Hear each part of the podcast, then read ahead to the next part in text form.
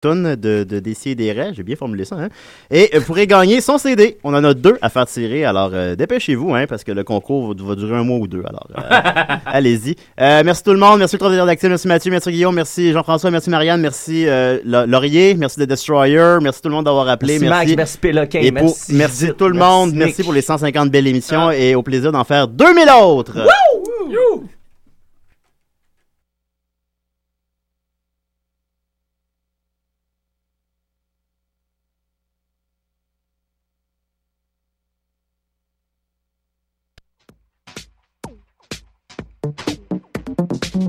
Objectif numérique, épisode numéro 15. Nous allons répondre, comme à l'habitude, à vos questions. Nous allons discuter sur la façon de se monter un studio de photographie à la maison. Nous allons aborder la controverse Instagram qui a eu lieu en décembre. François va nous faire la critique du- d'un micro pour appareil photo. Je vais aussi vous parler des appareils qui ont été présentés depuis le début de l'année 2013.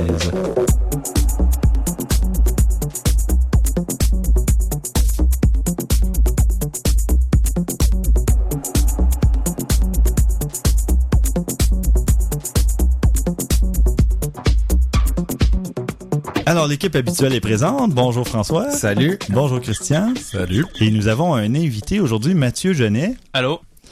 Et Mathieu, euh, c'est lui qui va venir nous parler sur la façon de s'équiper pour monter un studio de photographie à la maison. Alors, on y va tout de suite avec euh, une question euh, de Grégoire Cotte via Twitter.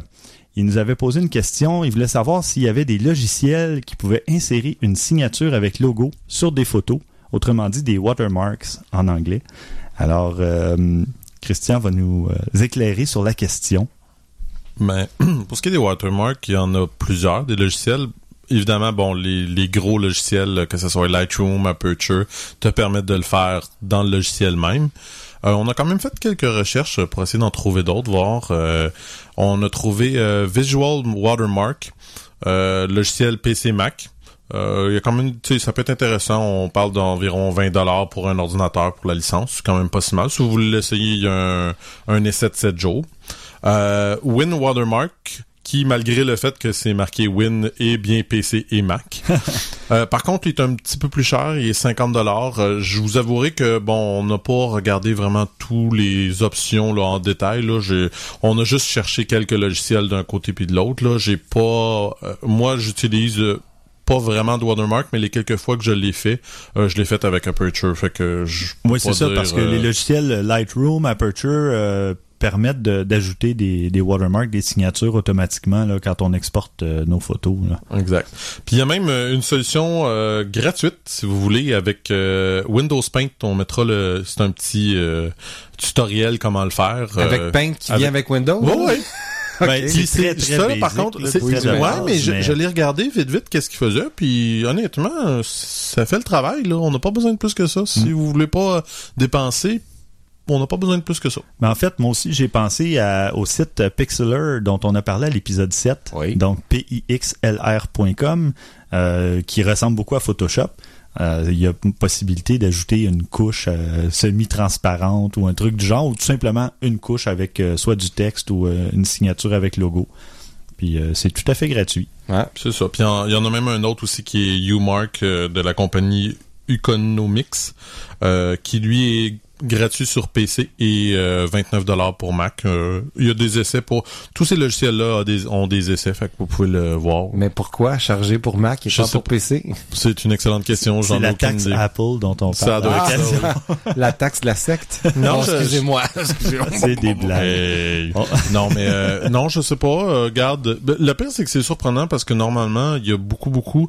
Probablement que si j'avais pu chercher un peu plus, j'aurais peut-être été capable d'en trouver. Même souvent sur Mac, il y a des logiciels qui viennent de Linux qui sont gratuits, qui ont été comme portés ou des affaires comme ça. Faites vos recherches vous-même aussi. De toute façon, je vous le dis, euh, il y en a plus qu'en masse. Ce sont est quelques-uns qu'on a checké qui avaient l'air pas si mal, là, mais on les a pas essayés malheureusement vraiment. Mais je, Mais on va si en vous envoyez, une bonne douzaine dans les notes euh, Ouais, d'épisodes de toute façon. Donc, euh, si, choix, par euh, contre, si vous avez des suggestions de quelque chose que vous utilisez, bon, à part Aperture ou Lightroom, gênez-vous pas, envoyez-nous les. On, on rajoutera après euh, dans les notes là, que quelques personnes ont, ont, pro- ont proposé tel logiciel ou tel logiciel. On verra. absolument. D'ailleurs, euh, par rapport à, on, on parle du, euh, du retour par rapport à des critiques ou des commentaires qu'on a fait. J'en ai eu une de, euh, c'est Yannick Lavoie qui nous m'a envoyé une question parce que je parlais de la du Canon 6D au dernier épisode. Puis en tout cas, il était sous l'impression, ben, il se demandait un peu pourquoi que j'avais pas l'impression d'être emballé par l'appareil. Puis dans le fond, ce que je voulais lui dire, c'est ce que je lui ai répondu. En fait, je devrais dire, c'était une question par courriel. Euh, c'est que le, l'appareil 6D est un très bon appareil. Euh, mes réserves par rapport à cet appareil-là, c'est que vraiment Nikon dans cette catégorie-là pour le D600, je trouve qu'il a l'air supérieur. Euh, si on voit certaines des limitations que le, le 6D a, exemple, les 11 points d'autofocus, c'est parce que mon 7D en a 18, puis c'est pourtant un modèle qui est en dessous. Euh, Il n'y a pas de flash interne. Encore une fois, mon 7D en a pas le 6D. Le viseur euh, est juste 97% de la il couvre 97% de l'image alors que mon 7D en, en couvre 100. Il y a un plus petit écran. Tu sais, c'est rien de majeur, entendons-nous. Je veux dire, rien qui empêche d'avoir un bon appareil ou rien de ça. C'est juste, OK, pourquoi? C'est des décisions qui sont complètement arbitraires, qui étaient pas nécessaires. Canon n'avait pas le, le besoin de le faire, mais ils ont décidé de faire ça comme ça. Puis si on regarde, ben, le D600 a plus de, de points d'autofocus, qui est le même système, je crois, si je me trompe pas, que le D800. Euh, il y a un flash interne, l'écran est plus grand, le, le viseur est 100%, puis il y a même deux emplacements pour des cartes mémoire. Fait que, si on regarde les deux, là, mais il n'y a pas de Wi-Fi puis de GPS. ben, Ah, c'est ouais. intéressant. Non, mais tu- ça, ça dépend des besoins aussi. Ça dépend des besoins. Ça peut être très intéressant. Le problème avec le Wi-Fi et le GPS, c'est que ça draine la batterie. Oui, absolument. Mais je me faisais juste l'avocat Mais du non, diable. mais parce t'as que- raison. Ben, tout comme, puis encore là, euh, c'est parce qu'il n'y a pas encore de critique là, très très poussée, mais euh, la, performance ISO de la, si- la 6D, a la- du 6D a l'air meilleure que celle euh, du D600 parce que bon, il se un petit peu plus loin, il y a quelques affaires de plus. Fait que, encore une fois, je sais pas. Euh, je sais que il y a ben, un de nos anciens invités, Rémi Saint-Onge, qui vient de s'en acheter un. Mhm. Puis euh, j'ai vu des photos à 12 000, euh, ISO 12 000 et j'étais impressionné du qu'il y avait pas beaucoup de points. Là. Vraiment, là, c'est assez impressionnant. Mm. Fait que c'est sûr que tout dépend de qu'est-ce que vous voulez faire, qu'est-ce que vous en voulez. Est-ce que c'est un mauvais appareil? Vraiment pas. Ça risque d'être un très bon appareil. Mais dans ce cas-ci, pour moi, je trouve que l'équivalent Nikon a l'air bien meilleur. Si, moi, vraiment, entre les deux, là, puis même que si je m'abuse, il est un petit peu moins cher. Je pense que 100 pièces ou Abuse-toi pas 150. trop, ouais, c'est ça. Mais je pense qu'il y a 150 pièces de différence entre les deux, là. Mhm. Donc, c'est pas, euh, mais si vous avez pas ni l'un ni l'autre, moi, je regarderais peut-être un peu plus le Nikon que le Canon pour une fois. Fait que, ça, Mhm. tout est dépend, là. Encore une fois, ça revient toujours à essayez-le, faites-vous votre idée, là. Ouais. Mais c'est ça, fait que je voulais juste faire cette petite précision-là. Euh, je pense que ça pourrait peut-être aider quelques autres personnes aussi, là. Fait que, euh, c'est ça. Excellent. Bon, euh, on va maintenant aborder la question de la photographie de studio, mais à la maison, comment s'équiper, comment quoi acheter pour dé- débuter euh, en photographie de studio à la maison quand on veut pas débourser des sommes astronomiques parce que l'équipement peut finir par Ça coûter euh, vite. très très Ça cher. va très vite. Alors je cède la parole à Mathieu qui va euh, vous présenter ça. Bon, tout d'abord, lorsqu'on veut faire un studio à maison, il faut quand même débourser de l'argent. Il faut être honnête, là, ça prend pas juste un ou deux items en plus de la caméra. Il y a beaucoup de choses à faire, à aller chercher. En premier lieu, il va avoir, avoir à aller chercher un fond de scène qu'on appelle aussi backdrop en anglais. Que ça, il y en a plusieurs types. Il y en a en papier, il y en a en tissu. Et chacun, il va en avoir avec des fonds unis et avec des fonds avec des thèmes. As-tu essayé les deux? Oui, j'essaie autant les tissus et les euh, Et en le papier.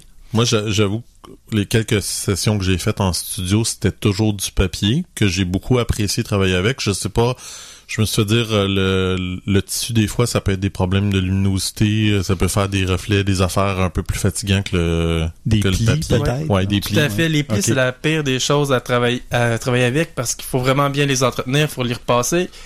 Mais l'avantage du tissu, c'est que on n'est pas limité à 9 pieds. Parce que lorsqu'on Bon est en, en, en papier, on, nous avons accès à des, à des backdrops, des fonds de scène de 4 ou 9 pieds en général.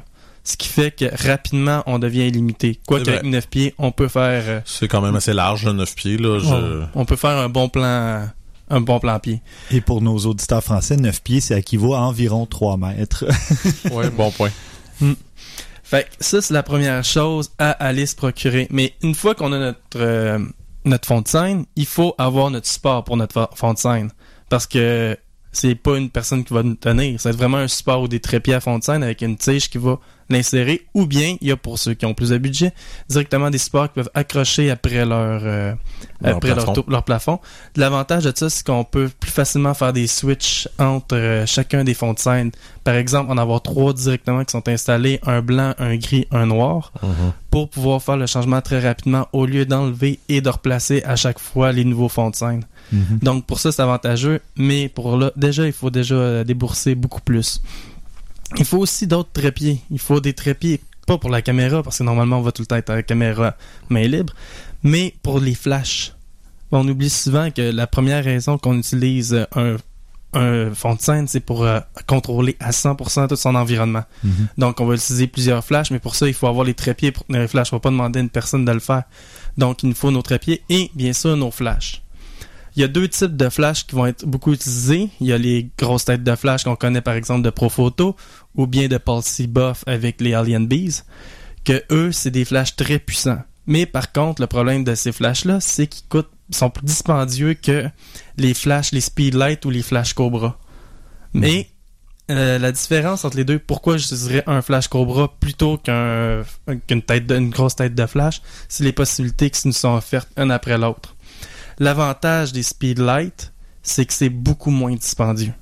Mhm. On prend notre euh, trépied, on met nos flashs, on les synchronise soit par la- le déclenchement ou d'autres euh, fonctionnalités selon la compagnie et on est parti en affaire. Par contre, pour ce qui est de l'équipement qui vient tout autour de- des flashs, à ce moment-là, on a beaucoup moins de possibilités Ouais. parce que la seule possibilité qu'on peut acheter en magasin pour les Speedlight, ce sont des parapluies. Qui se font Ouais, souvent Ils se font pas de softbox, j'imagine vraiment. Il y, a, il y a probablement moyen de s'arranger des choses, là, mais c'est pas... on peut euh, s'arranger des ouais, c'est choses, Si vous mais êtes bricoleur un c'est peu. homemade. Ouais, ça. Après ça, avec les flashs, là, on parle. Là, on a des softbox, on a des beauty dishes. Qui est? Euh, en fait, un beauty dishes, c'est un, c'est un gros cercle de métal Ah oui, qui oui, est reflété euh, avec un cercle au centre qui reflète et qui envoie ça. C'est excellent pour la photographie de portrait. Mhm. Même ils disent, c'est pour ça qu'on dit un beauty dishes, c'est pour la beauté du portrait. C'est le, c'est l'équipement Barbie parfait pour un flash qu'on peut mettre euh, dessus et faire pour faire du portrait. C'est magique, ça fait, c'est directement entre euh, le, le softbox et le parapluie. Ça fait un très léger dégradé, mais pas trop, pas trop hard ni trop soft. OK. C'est un, un genre de diffuseur? C'est un diffuseur, ça. parce que la différence entre le parapluie et le softbox, c'est que le parapluie, ça fait des ondes très dures Mhm. et le softbox, très soft. Ouais, C'est ouais. très euh, beau gros dégradé, mais des fois, on cherche pas une ombre qui est directe, qui va couper directement au nez, mais qui va s'en aller un tout petit peu légèrement. Mhm. À ce moment-là, le Beauty Dish, c'est est fait pour ça. Parfait. Toi, t'es équipé comment? T'as-tu des Flash Cobra ou t'as des têtes... euh, Moi, je me suis équipé en flash, OK. mais pour la simple raison, c'est pour les possibilités. Mhm. Parce que ce qu'on s'en aille à l'extérieur ou à l'intérieur, le monde va dire, je sors un peu du sujet, ils vont dire, ouais, mais on peut pas les utiliser à l'extérieur, c'est impossible, il faut beaucoup d'énergie pour contrôler les flashs. C'est vrai, mais il existe beaucoup d'accessoires à l'extérieur qu'on peut utiliser pour les flashs. Moi, personnellement, j'ai une batterie Ouais, que je peux me brancher deux flashs dessus par batterie et faire à peu près 200 shots avec. OK. OK. Fait qu'à partir de là, je peux être à l'extérieur et à l'intérieur. C'est sûr que là, on parle d'équipement qui... Oui, c'est ça que j'allais dire. Tu sais, on, là, on parle de, de studio maison assez équipé, là, rendu là, là, tu sais. Moi, ben, disons là, que... c'est plus un studio maison, je dirais. là. Ouais. Ben, tu dis ça, mais en Non, même mais... temps, tu sais, moi, je, je m'étais informé parce que moi, j'en loue, euh, j'en loue fréquemment des, ben, ça fait un bout de temps, là, mais, euh, on va chez Lozo, puis je loue ça, ça coûte, euh, mettons, 50 dollars, t'as deux flashs, euh, softbox, puis euh, parapluie. C'est ce qui est, honnêtement, bien en masse pour beaucoup de setup que tu peux faire. Tu payes 60, t'en as trois. Fait que, je veux dire, c'est en masse, là, pour faire des tests, des choses, tu- tout ce que tu as besoin, tu vas l'avoir avec ça. Mais je m'étais informé pour en avoir, puis j'avais trouvé Alien B, la compagnie que tu disais. Euh, moi, j'avais un prof de photo qu'ils utilisaient, qui est professionnel, puis qui les aimait beaucoup. Puis pour deux flashs, euh, softbox, euh, deux flashs, deux trépieds, euh, un softbox, puis un parapluie, ça me coûtait 800. Ce qui est pas si mal. Je En veux dire, c'est pas donné. Non, acheter. OK. Acheter. OK, parce que tu parlais de Oui, location tantôt. Non, non, oui, c'est vrai. Euh, T'as t'as bien fait de le préciser. Non, non, non, acheter. Euh, non, la location, c'était 50 ou 60 Ben, faut que tu donnes un dépôt, là, mais, Ouais, mais c'est ça, c'était 800. C'est pas si mal que ça, honnêtement. Quand Mhm. tu considères qu'un un bon Flash Cobra, et combien qui t'a coûté, toi? C'est 400-500 qui a coûté? Ouais, autour de 450. Je trouve pas ça si pire que ça, moi. Mhm. Puis l'affaire, c'est que, bon, euh, oui, euh, euh, le seul problème, ben, il n'est pas mineur, c'est que c'est en argent américain. Bon, là, vous allez me dire, bon, le- surtout au Canada, nous, le, le taux de change est très bon, sauf que c'est les douanes Oui. et surtout, euh, non, non négligeable, le shipping, le, le- la Les frais livraison, les, d'expédition, les frais ouais. d'expédition qui étaient abominables. Je pense que ça me coûtait 300 dollars de plus à cause de ça. Sauf que j'avais trouvé un, un- une chose qui est... euh, on peut les faire livrer aux États-Unis, tu vas les chercher là, puis Ouais, t'é- ouais. t'économises les frais de livraison. Là, si vous voulez les passer sans payer les douanes, ça c'est votre choix, là, mais c'est une des façons que beaucoup de monde font, oui. Mhm. Mais si- par exemple je me mets dans la peau de quelqu'un qui veut se faire un vraiment un début de studio maison, tu sais, je, je je connais pas l'équipement, tous les noms que tu as dit tantôt, ça me dit rien pantoute. Euh, mais j'ai un ami qui me disait Hey, ma blonde est enceinte puis j'aimerais ça avoir des petites photos de couple avec ma blonde puis tout ça. Mais tu sais, j'ai j'ai une caméra normale là, mais je veux juste une belle lumière ou il y a tu sais qu'est-ce que j'ai de besoin d'avoir mais vraiment de base là, tu sais, pas pour faire de la photo que je vais revendre là, c'est pour mon ami puis qui va être bien content d'avoir une photo qui a deux flashs mettons là, tu sais. Lou, Euh, Le best, c'est vraiment de louer parce que si on fait pas ça régulièrement, faire un, la photographie, même si on dit que c'est pas si cher que ça, dès qu'on commence à faire de la photographie de studio, les prix augmentent très rapidement. Parce qu'il n'y a pas vraiment de, de très basse qualité. Si on prend des très basses qualités, on prend des accessoires qui sont juste en plastique et qui brisent très rapidement. Ouais, ne ouais, sont- ouais, ouais. ça vaut pas la peine de payer. Fait que oui, il faut investir. C'est un investissement faire un studio maison. Et juste pour une des raisons, lorsqu'on fait un studio maison, il y a une chose qu'on oublie toujours. Il faut de la place. Il faut se se- réserver Oh, une pièce pour ça, ou en tout cas aménager une pièce temporairement Et pour avoir assez d'espace. Et c'est pas une petite pièce qu'il faut prendre. Si on calcule, mettons que je veux me faire un studio pour pouvoir prendre des pleins pieds. Et j'ai besoin, Mhm. en partant, d'un fond de scène de 9 pieds. Après ça, à ce 9 pieds-là, il faut que je rajoute mon support qui est à côté et qui sort. Donc là, on monte à peu près à 12 pieds. Ouais, ouais, ouais. Et après ça, il faut penser aussi, mon, mon modèle va pas être collé à mon fond de scène. On laisse au moins une distance de 4 à 6 pieds. Mhm. Donc là, de la scène, la salle en, en soi, on monte à des grandeurs qui vont... Tu sais, c'est- plus grand qu'un salon, souvent les studios, là. Ouais, ouais, ouais. Moi, personnellement, j'ai pas mon studio maison. Je vais, lorsque je m'en vais faire des shootings professionnels pour euh, des humoristes a des personnes qui ont besoin de quelque chose en particulier, qui, qui veulent investir, je me loue un local de 1200 pieds carrés. Pour avoir ça, d'avoir de la place. Ouais, ouais. Aussi, ce qu'on pense pas ou, euh, souvent, c'est les plafonds. On se dit, ah, dans ma salle, je suis en masse, et, et ainsi de suite. Oui, lorsqu'on est en studio de base avec un- des, des speedlights, mais dès qu'on arrive avec des softbox et des gros parapluies géants, on a des. Le 9 pieds spacé, des, des fois, on veut même le, la, la lumière qui vient directement au-dessus du sujet. Donc là, des plafonds de 12 pieds, c'est encore très bas. On espère avoir presque un loft pour, juste pour faire du studio. Ouais, ouais, ouais. Donc, lorsqu'on parle d'un studio de maison puis qu'on veut économiser, c'est une question à se poser. On est mieux de louer si on veut pas mettre beaucoup d'argent et lorsqu'on en a besoin, de le louer. Mais sinon, si on se rend compte qu'on en fait régulièrement, on est mieux d'a- d'acheter. ouais, c'est sûr. Parce qu'il y a aussi une autre affaire qu'il faut pas oublier, c'est les euh, wireless flash trigger ou les euh, remote, les remote à distance. Les, les contrôleurs, les déclencheurs. Les déclencheurs, déclencheurs à distance. distance. Déclencheurs à distance, exactement. Parce que nos flashs, euh, lorsqu'on a des speedlights, on peut déclencher directement avec en fonction de notre équipement. C'est Canon, Nikon, ils ont leur fonction chacun. Mhm. Mais lorsqu'on a des flashs, ils sont autant fonctionnels avec des Nikon, des Canon, des Sony, toutes les marques.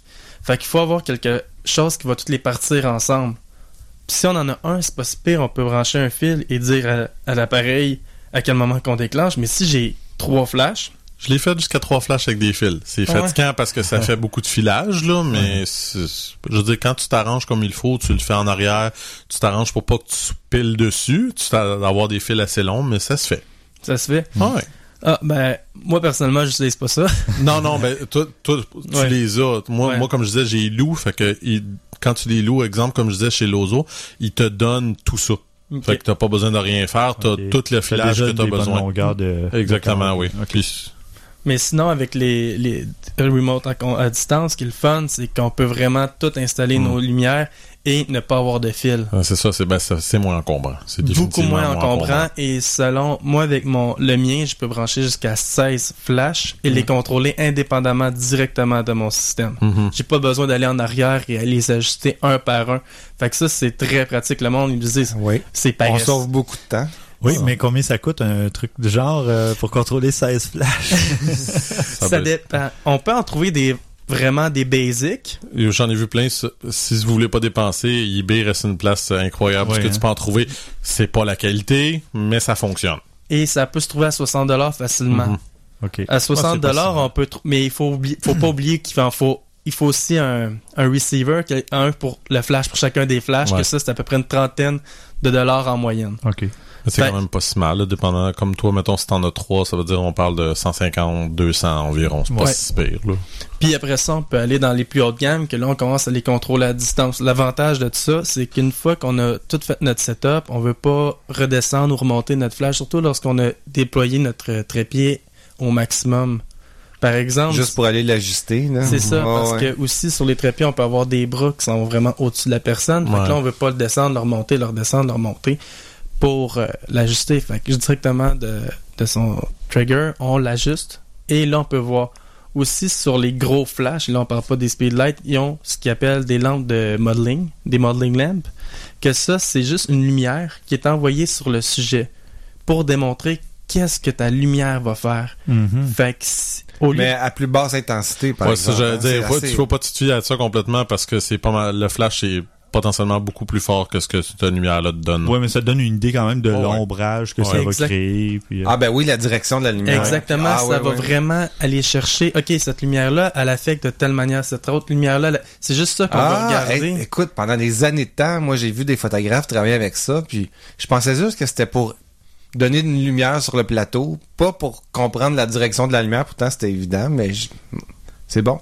Je viens que- d'apprendre de quoi. Bon, tu vois? Bon. moi je m'en servais, excuse, je m'en servais parce que je suis là pour filmer. Tu sais, moi je faisais des du making of tout, puis c'était parfait pour moi, même si c'était une lumière basse pour la- ma caméra, c'était une lumière constante. Oui, c'est ça, c'est, ça une te lumière- permettait de filmer. euh, Ouais, facilement. fait que ça me permet, ça me donnait une lumière de base, Mhm. puis bien éclairée, tu sais, Mhm. du sujet. Mais je pensais pas que ça servait au photographe pour euh, comprendre ses directions de lumière. Mais tabarnouche, c'était tellement évident, mais que je suis bête. Mhm. Parce Ah, que, ben on apprend Mhm. des choses à tous les jours. parce que c'est très intéressant, parce que comme si on recule d'un pied notre trépied avec notre flash, ça va tout changer au complet la puissance de la lumière? Ouais. Et si on met un softbox plutôt que un, un parapluie, on va directement voir à qu'est-ce que ça va ressembler. Fait que là, on va gagner énormément de temps plutôt que faire pendant 15 heures de test. Parce que lorsque on travaille avec son ami puis qu'on apprend, c'est pas grave, ils vont attendre. Mais lorsqu'on est rendu avec des modèles que on a par exemple une heure de temps avec, on veut que ça roule. Surtout quand il y a des enfants.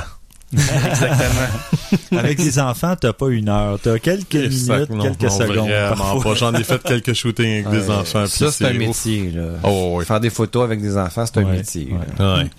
Fait que dans ce cas-là, on va utiliser la modeling lamp pour aller super rapidement. Mais avec les enfants, normalement, on utilise tout le temps les mêmes systèmes. On s'installe Oh, nos ouais. lumières et on les change plus après. On utilise des jouets pour les distraire aussi entre Ouais. temps. Ouais. Ouais. la musique ou ben on compte des jokes. Ouais, ouais, c'est ça. Ça, de- devient, euh, ça devient les, les, hab- les habiletés du photographe là, rendu là. comment tu, de cirque dans ce temps comment tu gères le côté humain, euh, tu sais, bon, comment, quand tu vois un enfant qui commence à, Exactement. ben, qui commence à, disons, être impatient, là, pour finir ma phrase. Aussi, une chose qui est très très pratique et qui coûte pas si cher que ça, mais qui vaut la peine, c'est des sacs de sable. Il y a rien de pire qu'un qu'un fond de scène qui tombe sur ton modèle ouais, ouais. ou une Ouais. lumière qui tombe. Ouais, c'est ça, un trépied qui, est- qui est mal fixé, Exactement, ouais. parce que il y a des trépieds qui sont abordables, qui sont à peu près une trentaine à une cinquantaine de dollars, qui font amplement la job. On n'en a pas besoin de plus. Non. Mais les trépieds sont beaucoup moins stables. Fait qu'en ajoutant juste une poche de sable autour, on s'évite de se payer 200 pièces un trépied. Ouais, c'est un bon, un hein, très c'est bon, un bon point. truc.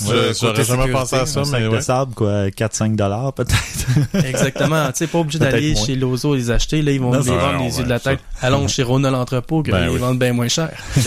Ils doivent vendre des sacs vides que tu remplis avec ce que tu veux. aussi, Exactement. Fait que, tu sais, le seul but de ça, c'est de stabiliser tout son équipement pour pas que si, Mm. par exemple, il y a des enfants qui commencent à courir, qui Ah. accrochent un flash, bang, il vient de péter, vous venez d'acheter le flash qui vous a coûté, par exemple, 300 pièces, mais avec les shipping, vous a coûté 500 dollars. Mhm.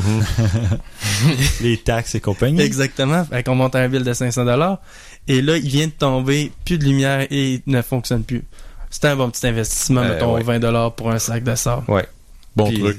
Ça t'évite aussi euh, des poursuites euh, possibles euh, Ah, Ouais, pour blessure. de, de la mannequin euh, qui te coûte euh, 1000 pièces de l'heure que t'as juste pour une demi-heure parce qu'elle a un rendez-vous. Juste un petit terme, euh, là qu'on utilise, on dit jamais mannequin, on dit modèle. Ah, les ok. modèles, oui, c'est pour la photographie photo, et oui. les mannequins, c'est vraiment pour les défilés. Ah, ok.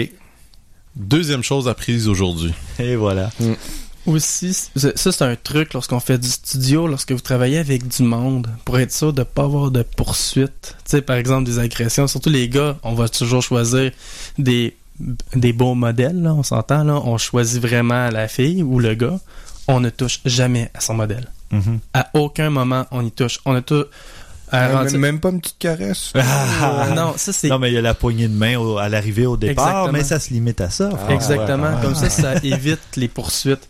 S'il y a quelqu'un qui doit placer les, les cheveux ou replacer le linge, et ainsi de suite, souvent, on va essayer d'avoir un- une maquilleuse coiffeuse qui Mhm. va être Mhm. aussi l'accessoiriste. Et témoin en cas de. Ah, ouais, ouais, Exactement. Ouais, ouais. Comme ça. C'est triste, pareil, d'être rendu là d'un certain sens, honnêtement. là, mais je comprends, là, je- t'as parfaitement raison. Là, mais tu sais, Mm. quand tu dis... Mais oui. En tout cas, Après ça, lorsqu'on a tout ça, c'est là qu'on commence à s'équiper en softbox, en beauty, des choses et en parapluie. Mais après ça, on se dit, ah, c'est fini. Non, c'est pas vrai que c'est fini.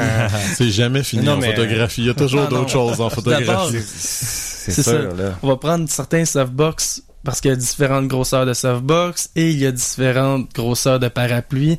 Il y a des parapluies avec des fonds argentés et des fonds blancs. Il y en a avec des fonds noirs. Il y a les réflecteurs. Les réflecteurs, ça, c'est, selon moi, un investissement de 20 dollars que tout photographe devrait Mhm. avoir. Oui, mais ça se transporte très bien. Ça sert pas seulement en studio. euh, On peut s'en servir n'importe où.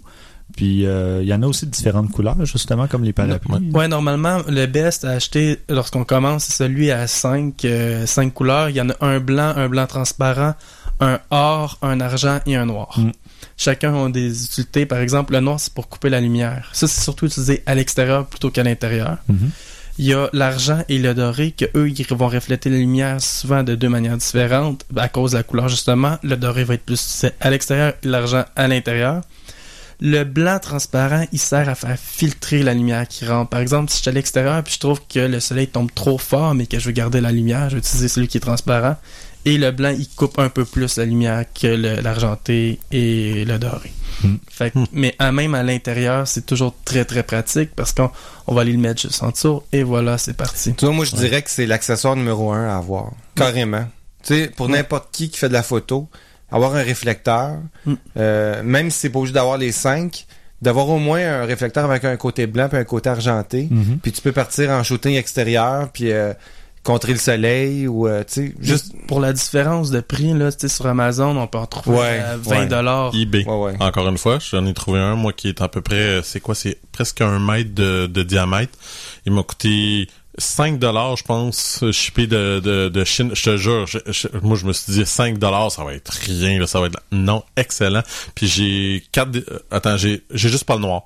J'ai les quatre autres que t'as dit, j'ai juste pas le Pour noir. 5 dollars, 5 dollars. avec le shipping, euh, Venant de l'expédition Ch- incluse? Inclus. Ben, c'est qu'ils en expédient un conteneur complet de Oh. ça, là, puis ça leur coûte, euh, Ça coûte un dollar rien, à rien. Ça coûte rien dans le fond quand tu y penses sincèrement cette affaire-là. C'est un bout de, pl- tu sais, il y a rien là, puis il est très solide. J'ai été agréablement surpris. Je l'amènerai si tu veux euh, à un moment Ouais, donné, juste ouais, te ouais. montrer là.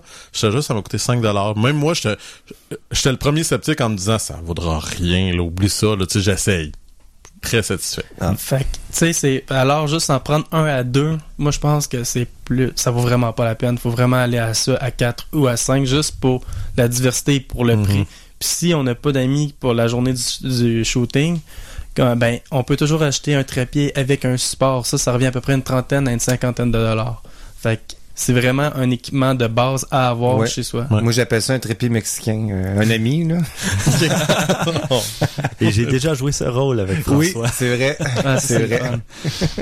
mais tantôt, je parlais un peu de maquilleuse. On se dit tout le temps, hey, ouais, mais moi, j'ai pas de maquilleuse. Un autre truc, dans- il y a toujours des écoles de maquillage et de design. Ils cherchent toujours de l'expérience. Si vous voulez pas en payer, allez les chercher là, allez vous faire de nouveaux amis. vous l'aimez pas, vous en changez et ainsi de suite. Comme ça. l'inviter à faire un stage. c'est ça. Mais Ouais. Exactement, vous lui dites, écoute, moi je suis en train de monter mon portfolio, je suis prêt à, moi, à t'aider à monter le tien, tu peux Ben ouais. prendre toutes les photos, Hmm. c'est comme un donnant Ben, c'est donnant.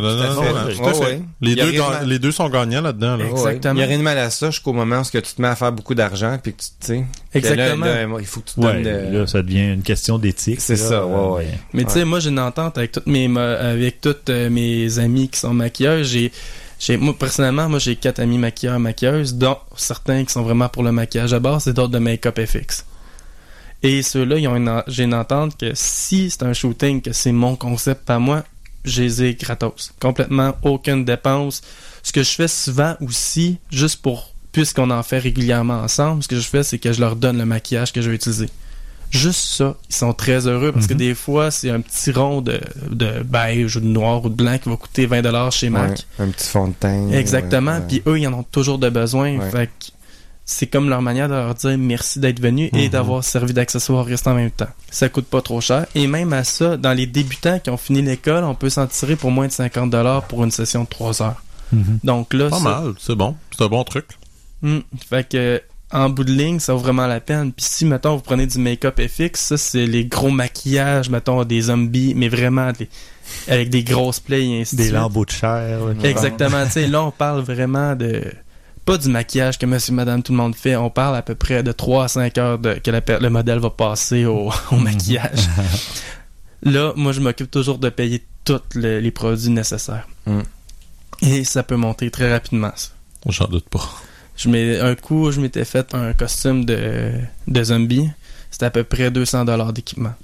Oh boy, quand Ah, même. Mais la différence, c'est que il y a des choses qu'on va réutiliser. Là. Tu sais, C'est pas à 200 dollars juste un. Oui, ça fait cher sur le coup. Mhm. Mais là-dedans, j'ai des choses pour salir le linge. J'ai du faux sang en grosse quantité industrielle. Là, ainsi de suite. Là, on va me dire, ouais, mais pourquoi acheter du faux sang?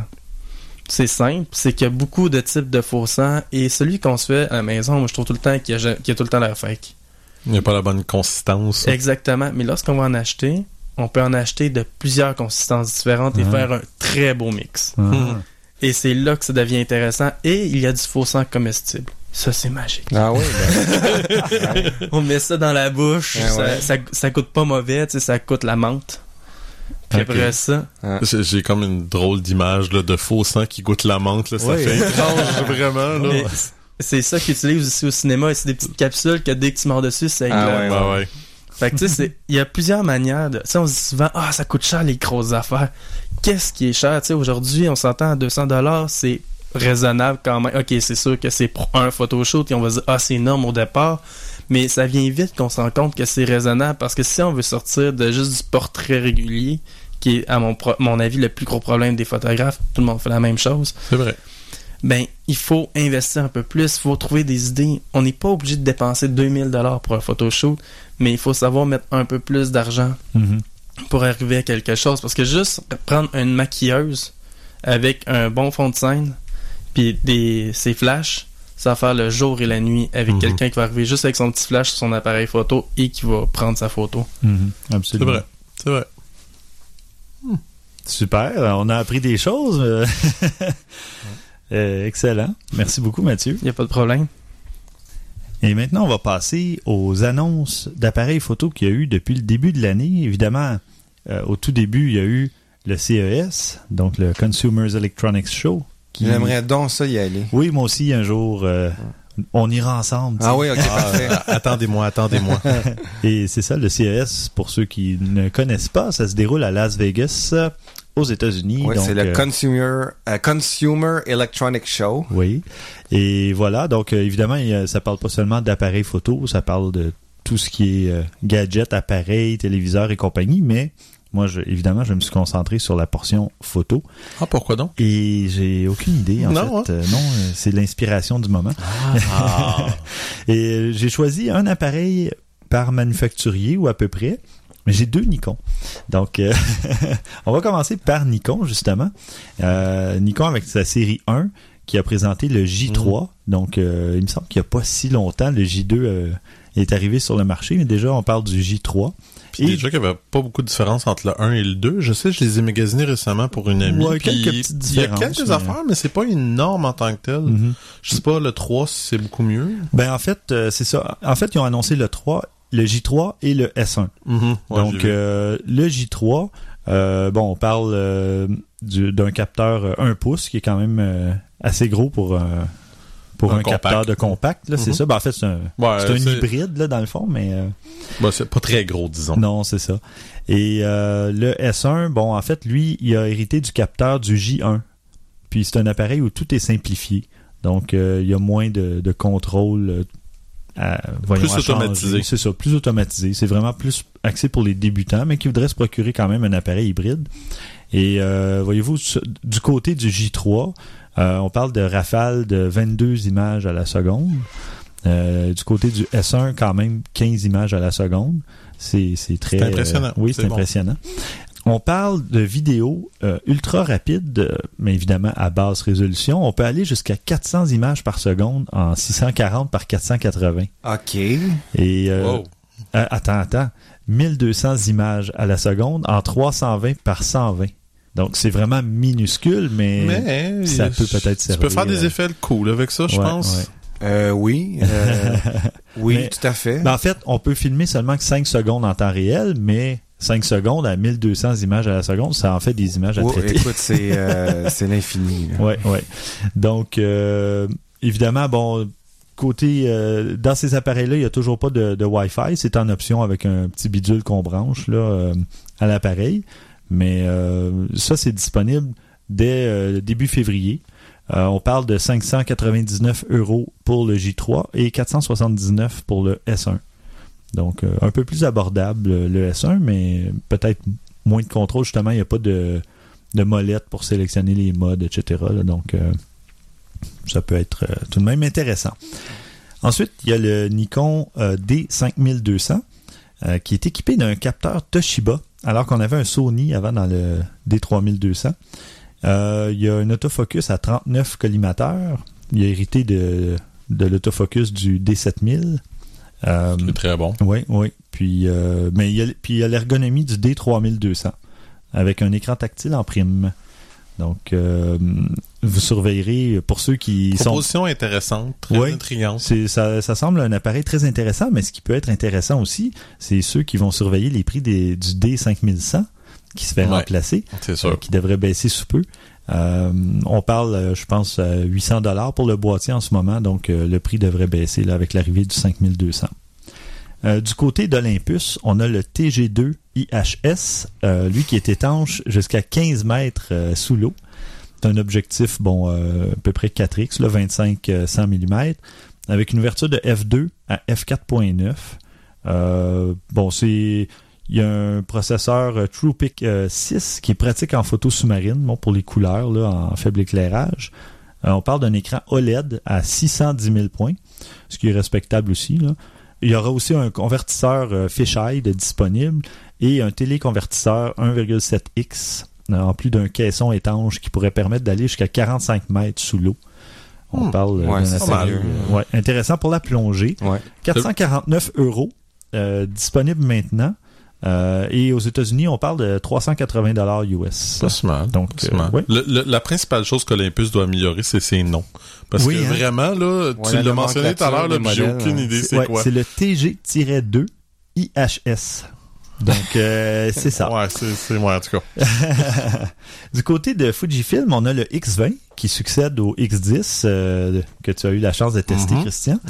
Euh, on parle d'un capteur 2 tiers de pouce X-Trans, un autofocus à 6 centièmes de seconde, euh, ce qui est très intéressant. Bon, vidéo 1080p à 60 images secondes, ça, ça commence à arriver dans plusieurs C'est boîtiers. pas mal rendu fréquent maintenant. Euh, et il y a une entrée micro, ce qui est intéressant. On parle de 600 dollars américains en mars pour la disponibilité. Et moi, c'est ce que j'ai, celle que j'ai spotée, moi, c'est la nouvelle euh, euh, X euh, 100S, X100S, oui. qui est le même modèle que celle qui m'a fait tant craquer l'année passée, mais avec Mhm. une des choses améliorées les plus, qui est à dire un autofocus ultra rapide Oui, comme celui Je que crois tu que viens c'est de dire. 5 millisecondes ou Ouais. 6 millisecondes, c'est très bon, rapide. là. comme c'est toujours le, le- les la publicité, c'est ah, c'est le l'autofocus le plus rapide au monde, mais j'ai vu une vidéo sur internet la personne prenant une photo avec l'autofocus. Et je dois avouer par contre que c'est extrêmement Oui, rendu rapide. là, à ces vitesses-là, 5, centièmes de seconde, euh, c'est très très rapide. C'était un de ses principaux défauts, puis euh, garde euh, vraiment Fujifilm ont fait beaucoup de travail là-dessus. Mhm. Du côté de Canon, on a le, le mignon PowerShot N, qui est un tout petit appareil euh, qui ça a l'air d'une caméra Instagram. Ouais, si ça a veut. même pas l'air d'un appareil photo, honnêtement, c'est bizarre. Je pensais que c'était un gadget étrange quand je l'ai vu. C'est un là. appareil presque carré plutôt que rectangulaire là, au niveau du boîtier. Puis l'écran à la- à l'arrière est euh, peu pivoté. En tout cas, c'est mais ça, ça a l'air mignon comme appareil. Mais côté euh, caractéristique, bon, tu vois, on parle d'un capteur euh, CMOS rétroéclairé. Et euh, un truc très intéressant, c'est qu'il capture les 4 secondes précédant la prise d'une photo en format 720p pour faire un récapitulatif de la journée. Donc, toutes les photos qu'on a prises, on a un 4 secondes avant le déclenchement. Puis on peut faire un peu comme Light, l'application Oui, dont oui, as oui. parlé euh, il y a quelques épisodes.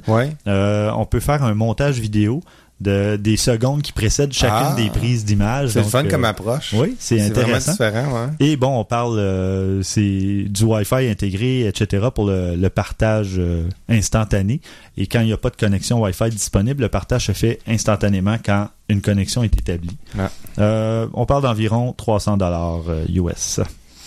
Euh, côté, du côté de Panasonic, on a le Lumix DMC XS1. Panasonic aussi qui a des noms intéressants. Ouais, mais ouais. bon, c'est simple. Panasonic, la plupart des appareils, en tout cas une grosse gamme qui fait partie de la famille Lumix et qui commence tous par DMC. DMC. Donc, souvent, on va omettre le DMC et parler seulement du XS1 dans ce cas-là. Euh, ça, c'est une nouvelle, euh, un nouveau type d'appareil, euh, nouvelle gamme, 14 mm d'épaisseur le boîtier.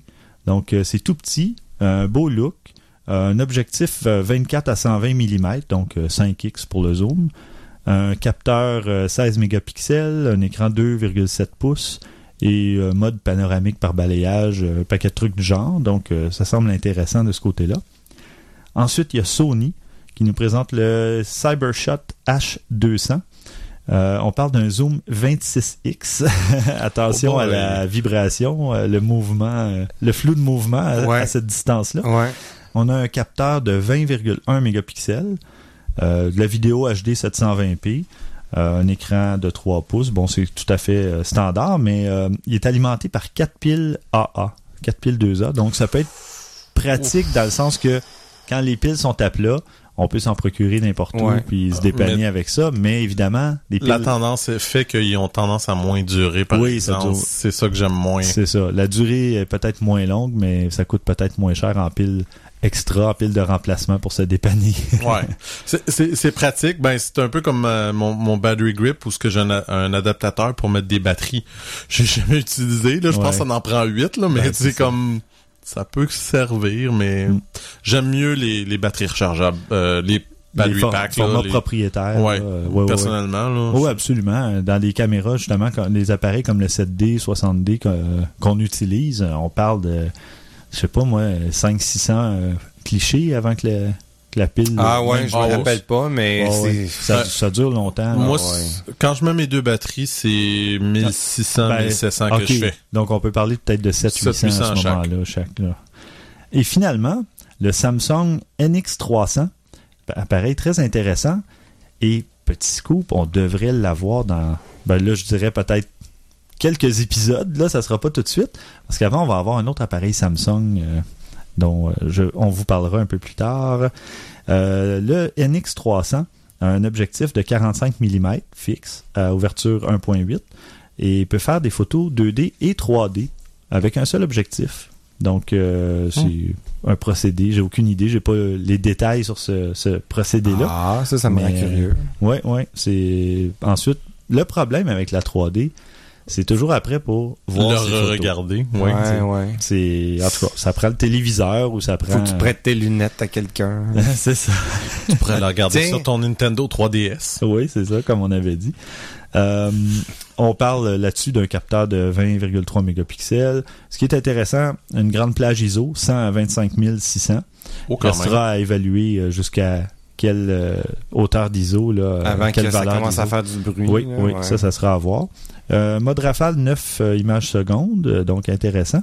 Il y a un système autofocus hybride qui peut aller, qui permet d'aller jusqu'à 1 6 millième de seconde, ce qui est quand même rapide parce que Mhm. d'habitude, je crois que c'est un 4 millième sur la plupart des boîtiers. là.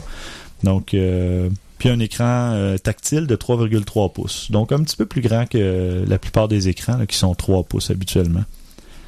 Donc, évidemment, euh, Proposition intrigante, disons. Ouais, ouais, ça sera, à, ça sera à voir. Et comme je disais, j'ai vu à peu près une trentaine facilement là, de modèles d'appareils photo et caméscopes qui ont été annoncés. Ah ouais, c'est débile. Il y en avait incroyable, beaucoup, beaucoup. ouais. Donc, euh, ça conclut ce petit segment sur euh, les annonces de ce début d'année.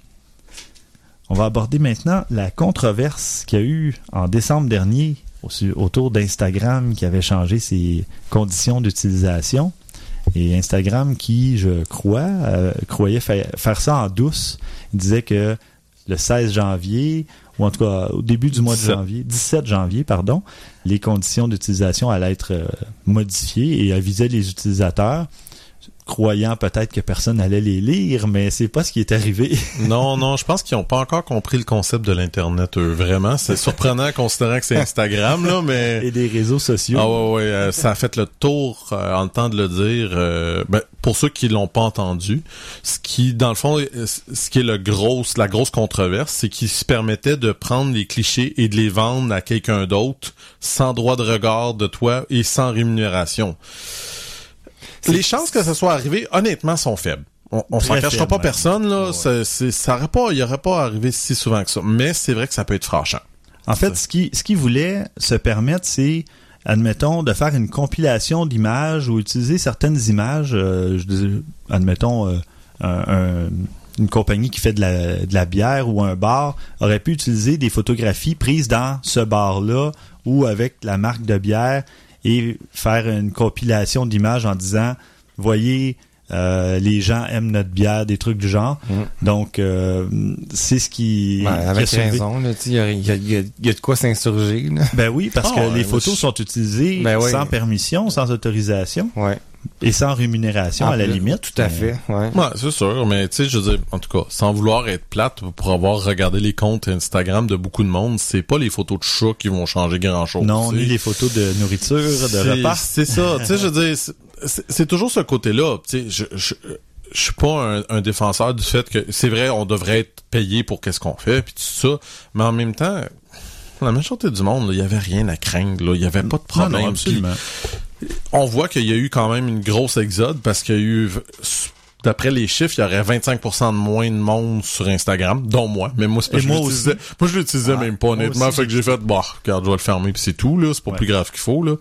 Mais, je- en tout cas, je sais pas. Je, je- c'est toujours la même chose, euh, comme je disais. C'est, c'est-tu vraiment la fin du monde? Je sais pas. Parce que quelqu'un qui veut vraiment utiliser vos photos va les prendre pareil. Honnêtement, là, on s'en de- cachera De pas, toute là. façon, on parle, Instagram, on parle d'un service gratuit. Eh oui, et à ce moment-là, quand il y a quelque chose de gratuit sur Internet, à quoi, sauf notre podcast évidemment, Ouais, ouais, bien Mais- sûr. à quoi est-ce qu'on est en droit de s'attendre? De ce que les, les entreprises vont faire de nos données, de nos photos, de... Si tu payes, c'est comme moi, je paye pour Flickr, je m'attends à ce que là, non, il soit pas réutilisé si je décide qu'il soit pas, parce que tu peux décider de le faire. Ouais, ouais. Mais, en tout cas, je sais pas. Je, je, comme, t'as- t'as-tu un compte Instagram, toi, par exemple? Moi, je m'en ai installé un, mais j'ai pris une photo. Ah, t'as euh, une fois plus de photos que moi, j'avais. j'avais vraiment zéro, moi. Mais euh, non, moi, je n'utilise pas vraiment Instagram parce que je suis vraiment un photographe qui utilise Photoshop pour toucher ses photos. Mhm. Mm. Puis euh, moi, je suis de la philosophie, tu sais, je le sais qu'il y en a qui vont dire que ne pas retoucher sa photo, c'est mieux. Mais moi, je suis vraiment de la philosophie qu'il faut retoucher pour faire ressortir tous les détails. Ouais. Je commence à être vraiment malade de voir tout le temps les mêmes petites petites de retouches, qu'on sait c'est quoi le plugin exact qui a été pris, qu'on est là. Ben, gars, euh, si vous êtes pas capable d'en faire, ok, on peut en faire avec Instagram, mais c'est c'est pas bon. Sérieusement, là, c'est pas beau. Qu'est-ce que t'as contre le, le, le hipster qui prend en photo la banane euh, euh, qui mange pour déjeuner avec un beau petit look euh, que son filtre là, sur Instagram? Qu'est-ce je que trouve t'as que contre ça ça? fait rien, ça ajoute rien. C'est le but de, de retoucher la photo, c'est d'ajouter quelque chose pour la rendre plus intéressante. Mais si, par exemple, je mange une poutine puis que je veux faire une recherche sur la poutine est où la meilleure et la plus belle poutine au Québec, ben Filtre ou pas filtre, ça, ça te rajoute rien. exactement. Ça C'est- peut la rendre plus appétissante, peut-être. En général, Ah. les filtres, ça n'a pas cet effet-là, honnêtement. Non. Et à, et à mes yeux, à moi, une poutine sera jamais plus appétissante avec ou sans filtre. Donc, Non, exactement. Il y a ça. Tu sais, les filtres, lorsqu'on rajoute des filtres pour ajouter de la couleur, c'est par exemple pour du fashion, pour du mariage ou pour de l'horreur, ça sert à ajouter une intensité qu'il n'y aurait pas au départ. Mhm. Ajouter une intensité à un plat, ben, il faut le faire, là. ou ben, moi, ah, moi, je suis couché sur mon couch, puis là, ben, j'ai rien à faire, fait que je me prends en photo Instagram, regardez-moi avec un, un petit plugin vieillot. Hey, t'en as pris un coup de vieux, tu sais. Mais tu sais, tu, parlais euh, justement qu'il y a beaucoup de gens qui disent qu'on ne doit pas retoucher à ces photos. Moi, je pense qu'il y a peut-être euh, une portion de ces gens-là qui font semblant, qui retouchent pas à leurs photos pour dire qu'ils produisent peut-être des meilleures photos que d'autres. Mais les gens avant, même dans les chambres noires, retouchaient à leurs photos. Ils changeaient l'exposition et ils pouvaient faire un paquet de trucs quand même. là. Moi, ma seule, je dirais que mon seul, euh, comment je pourrais dire, euh, mon seul problème éthique, c'est quand on change la forme de quelque chose. Mhm. Exemple, faire disparaître plusieurs livres à quelqu'un ou quelque chose de même, Oui, ou tu sais, grossir les seins. Ça, j'ai plus de misère avec ça, personnellement. Ça, c'est moi, là. Mais si c'est pour enlever un bouton qui est sur le visage, ça me stresse pas, là. Je vous ai déjà dit que j'ai enlevé toutes les vergetures de la, du ventre de ma blonde parce que, bon, regarde, on en avait. Non, non, non, mais je le cache pas, puis elle le sait, ouais. mais, tu sais, je veux dire, ça, elle en avait beaucoup, puis ça, ça faisait plus joli sang. Elle était consciente, c'est elle qui me l'a demandé. Ça, j'ai pas de problème avec ça. Ça, ça dénature pas la photo non plus. Non, non. C'est ça l'affaire. Ben, j'avais une photo, moi, où j'avais pris une locomotive de train, puis il y avait quelqu'un, on voyait juste la tête ou à peu près, euh, près d'une clôture, puis je l'ai effacé, j'ai retouché pour enlever la, la personne. Mais c'est ça, c'était un élément que je voulais pas dans ma photo, mais c'était une petite retouche. J'ai pas fait disparaître le corps au complet, on le voyait pas, c'était seulement la tête de la personne. Non, puis ça, tu vois, je trouve que c'est déjà différent parce que là, on, comme je te dis, ça dénature pas non, nécessairement. ça. ça fait juste, tu t'améliores la photo. Je lisais récemment, il y a quelqu'un qui a gagné un concours, c'est une National Geographic, je me rappelle pas, ou une revue quelconque, puis la personne savait pas qu'on n'avait pas le droit de faire aucune modification, et il avait enlevé un sac de plastique sur la photo. C'est tout, là. Je Mhm. pourrais vous montrer la photo, tu le vois quasiment pas, le sac de plastique. Ça le gossait, il aurait pu juste couper la photo différemment, puis il aurait été correct. Il a décidé de l'enlever à et il a perdu. À Mhm. cause de ça, il a, il a été ramené en arrière. Mais tu sais, Ben oui. ça dépend, là. Il faut juste... Il a pas respecté les il a pas règles. respecté les règles. Eh Mais oui. les plus belles photos, là, sérieusement, mettons, qu'on fait du studio, ben, qu'on essaie de contrôler au maximum l'image, puis on s'entend que si on fait une photographie d'un éléphant dans la nature, là, on va peut-être moins toucher, mais si on les fait avec du monde, c'est très rare first, et si on est dans des milieux contrôlés, intérieur d'une maison, qu'on veut mettre le bon éclairage, j'en ai connu quelques, tu sais, on s'entend connu très rapidement, des photographes qui n'en font pas, mais lorsqu'on parle de leur technique de lumière avec toutes les flashs, ils peuvent passer jusqu'à 5 heures juste pour installer la, Ah la lumière. doute pas, C'est c'est ça. sûr et certain. Ils Fait- font de la pré-production plutôt que de la post-production. Exactement. Ouais, le travail Ouais. est là quand même. là. Tout à fait. Moi, comme je te dis, j'ai pas de problème avec ça. C'est, tout dépend de qu'est-ce que tu veux atteindre, qu'est-ce que tu veux. Si tu veux faire une photo qui ressemble à quelque chose que tu vois dans un magazine, t'auras pas le choix. C'est sûr et certain que tu vas être obligé de faire de la post-production. Il y a aucun doute là-dessus. Si c'est pas ça ton but, là, tout dépend. Puis aussi, lorsqu'on fait de la photo en studio, on se rend compte qu'on voit beaucoup plus de défauts dans l'image. Mhm. Lorsqu'on se regarde, on voit pas toute la pigmentation de la peau que l'appareil va capter. Ouais. Surtout qu'on va être suréclairé souvent. Fait que toutes les, les, les imperfections vont ressortir. Fait que là, la personne va se regarder. Généralement, on va faire Eh, je suis bien laid, je suis affreux. Mais c'est pas parce qu'on est de même, c'est qu'on s'en rend même pas compte. On est de même, mais on s'en rend pas compte. Fait que faire une petite retouche juste pour diminuer les imperfections. Tu sais, juste sur la peau, Mhm. on a des teintes de rouge, on a des teintes de beige, on a des teintes Ouais. plus pâles, plus foncées. Mais c'est pas soft. C'est vraiment un peu, on peut vraiment picoter. C'est vraiment intense. Lorsqu'on regarde ça, on fait Oh my god. Juste avoir un softness sur le niveau du skin ou ben de la peau, ça fait toute la différence. La personne automatiquement se sent valorisée parce que le but lorsqu'on fait de la photo, c'est pas de montrer une laideur, à moins qu'on fait une photo d'horreur là. Ben, ça dépend. Ça- ça- Ouais. je- Pour une photo tout dur, je suis d'accord avec toi, mais je veux dire, tu peux te promener, puis c'est- c'est le visage, c'est les rides, c'est les choses que tu veux. Ça dépend des... Comme je dis, ça dépend Ouais, du but que tu veux Tu atteindre. peux trouver un sujet qui est très ridé, mais que c'est vraiment beau là, de voir le, C'est ça. euh, les rides du visage. Comme mais- je dis, ça dépend du but que tu veux atteindre. Ouais, ouais, c'est Exactement. Puis tu sais, lorsqu'on parle de retouche, on pense souvent que c'est juste les imperfections qu'on retouche, mais aussi la lumière, comment est-ce qu'elle se reflète sur la peau, Mhm. c'est jamais parfait. À part d'être vraiment, d'avoir eu des dizaines et des quinzaines d'années d'expérience en photo euh, et de la lumière, surtout parce qu'on oublie souvent que c'est juste de la lumière. Mhm. Ben, c'est très difficile d'atteindre ce qu'on veut. Fait qu'on va tricher en post-production notre éclairage. On va rajouter un petit highlight, on va diminuer un autre, on va rajouter ici, on va faire ça. Fait que tant qu'à prendre Instagram, je préfère bien plus faire, le faire vraiment, tu sais. Mm. C'est un, logiciel qui fait quelque chose de rapide, mais est-ce que c'est beau? Non. Ben, c'est ça. Non, Instagram, c'est l'instantanéité, justement, ça le dit dans le nom. Donc, c'est de partager des moments avec ses amis. C'est, en tout cas, quelqu'un qui, qui utilise Instagram de façon sérieuse aurait peut-être intérêt à commencer à faire vraiment de la photo, justement, avec Mm. un peu de post-production. Puis de toute façon, là, entendons-nous, là, on, on- on- on va mettre un, un petit halt ici. On parle de photos de téléphone cellulaire Ouais, aussi. La Faut quand même pas là oublier. Là, plus, là. Mais C'est- ça c'est va pas le but. On en parlait. Ça va venir la qualité dans les appareils, euh, sûr. dans les Et- téléphones. C'est sûr. De toute façon, euh, tu sais, ça dépend comment qu'on perçoit un bon photographe. tu sais. Oh, oui. Ouais. Une bonne photo, ça peut être sur n'importe quel support, tant qu'à moi. tu sais. Ah, là- là-dessus, je suis d'accord. On en a déjà parlé. C'est sûr et certain. Encore une fois, tout dépend de ce que tu veux atteindre, ce que tu veux, tu veux comme finalité. Que tu... Tout est possible. Tu peux prendre une, une photo moyenne avec un téléphone, tu passes par Photoshop, puis tout à coup, ta photo va devenir Ben, écœurante. S'il y a une histoire Ça dépend. Dans, la- dans ta photo. Oui, c'est ça. Tu racontes une histoire, le, ca- tu sais, le, le cadrage est bon, le Ouais. sujet est là. euh, Ouais. pourquoi pas, tu sais. Ouais, ouais. C'est juste que. Mais ça, c'est un autre débat. Ben, c'est Ouais. ça. C'est juste que Instagram, à la base, Ouais. apportera pas une qualité à l'image parce que c'est de la, de la basse résolution. Mais bon, au final, que ce soit Instagram ou un autre service, quand c'est gratuit, que ce soit Facebook ou Google Plus ou n'importe quel autre, si vous voulez pas que votre photo soit utilisée à d'autres fins ou quoi que ce soit, il faut pas la partager au départ, tout Et simplement. voilà, on la met Vous pas sur Internet. C'est ça. Vous la gardez pour vous, vous la montrez aux gens de votre entourage, vos parents, vos amis, puis ça se termine là, puis il y aura jamais de problème. Ouais, ouais, ouais. Voilà. Donc euh, voilà, ça conclut ce petit segment.